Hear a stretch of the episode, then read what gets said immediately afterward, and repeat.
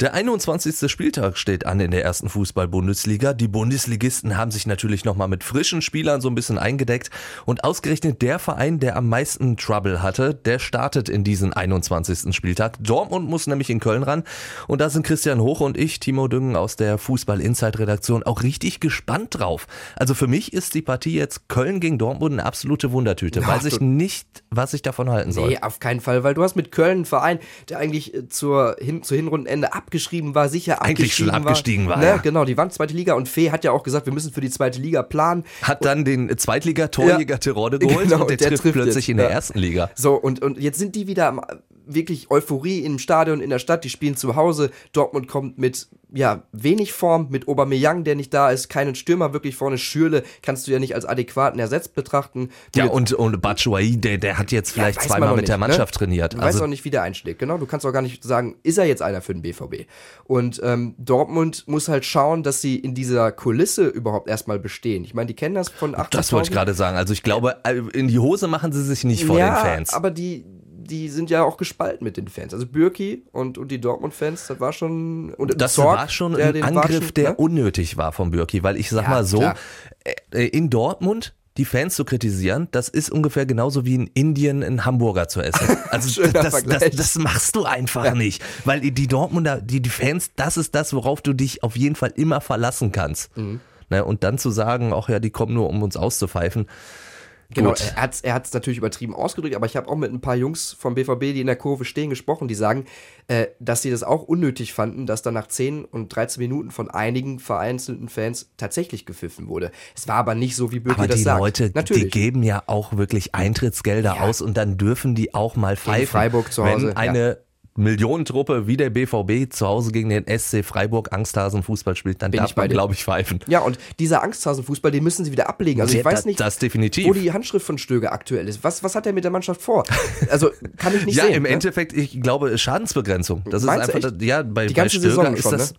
ja, definitiv. Also mit Peter Bosch, das hat einfach nicht geklappt, aber der hatte ja zumindest noch ein, ein Konzept. Ja, dass er äh, stur durchgezogen dass, hat. Dass er stur durchgezogen hat, das nicht funktioniert hat, aber da hast du wirklich das Gefühl gehabt, der hatte eine Handschrift bei Peter Stöger. Ja, der, der sucht das auch noch so ein bisschen, ne? Also hatte jetzt erstmal so die, die in den ersten Spielen die Erfolgserlebnisse, dass er nicht verloren hat, hat ja sogar dann auch gewonnen Spiele, aber mittlerweile die Bilanz, ich glaube, zwei Siege, drei Unentschieden, eine Niederlage.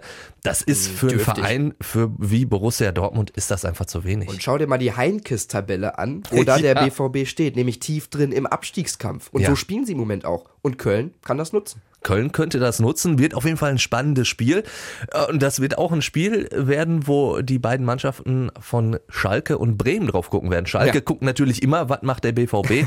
und Bremen wird natürlich auch ganz genau gucken, was machen die Kölner, weil wenn die gegen Dortmund gewinnen sollten, dann wird's für Bremen auch langsam richtig brenzlig. Dann müssten die auf Schalke was holen. Ja, die sind 16. Ne? Und die Kölner, die, die kommen mit dem Affenzahn da irgendwie an. Den HSV wollen sie auf der Überholspur eben mitnehmen. Und dann ist ja der dann steht schon, doch eh auf dem Standstreifen. Ja, genau.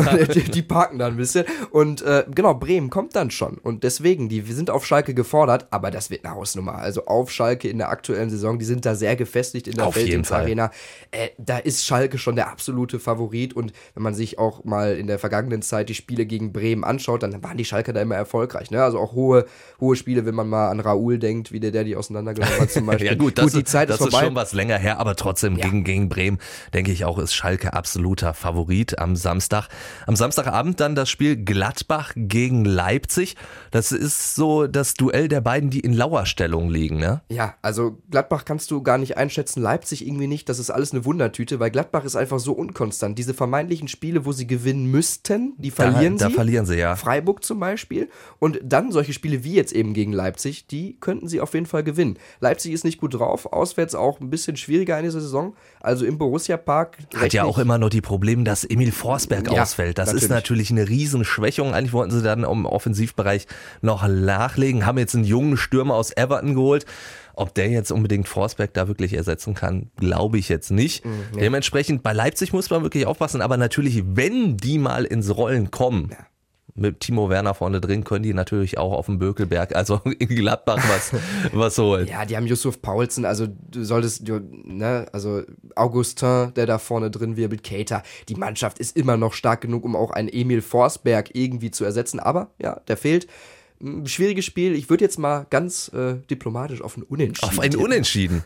Das wäre so ein Ergebnis, was dem HSV gegen Hannover 96 überhaupt nicht reichen Nein. würde. Also die Hamburger, jetzt müssen sie langsam. Jetzt müssen sie vor allen Dingen durch, also wenn du jetzt noch einen letzten Funken aus diesem Leipzig-Punkt rausholen möchtest, dann muss der jetzt vergoldet werden mit drei Punkten zu Hause gegen Hannover. Da führt kein Weg dran So ein vorbei. bisschen der, sogar Derby-Stimmung dann in Hamburg. Ja, es ist, der, der ja. große HSV gegen den kleinen HSV, genau, sagt man ja da immer so schön. ist es leider nicht mehr so, schon lange nicht mehr.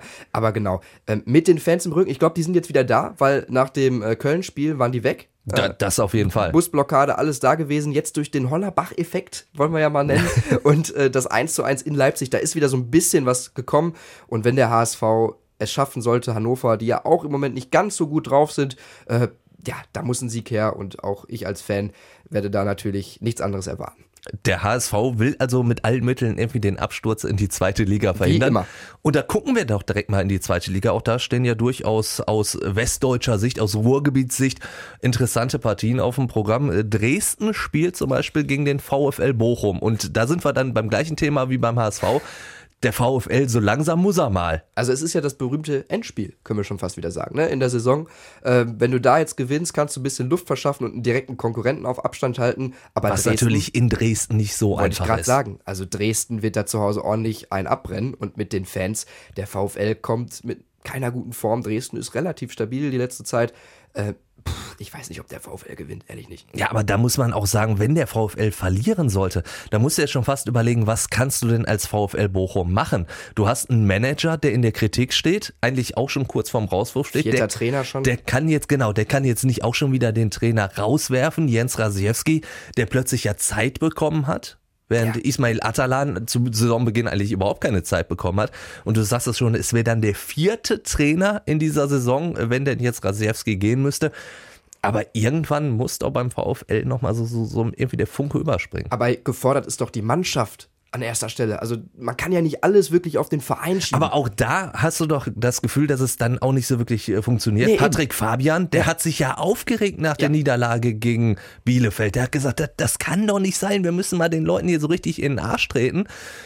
Ja, und das ist ein Spieler, der halt schon ewig da ist. Der merkt das doch auch. Das ist sein VfL und der merkt, hier stimmt was nicht. Und ich frage mich dann, wieso dann da kein Ruck von der Mannschaft auch mal ausgeht. Dass die, die verstecken sich so ein bisschen hinter, hinter diesen Entschuldigungen. Ne? Verein, keine Stimmung, Boykott.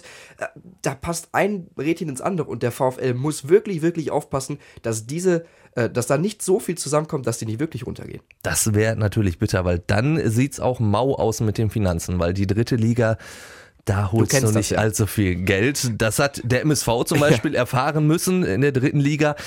Das war in der letzten Saison für den MSV so, dass sie aufsteigen mussten, sonst wäre es beim MSV auch wieder Zappenloser wieder gewesen. Einmal.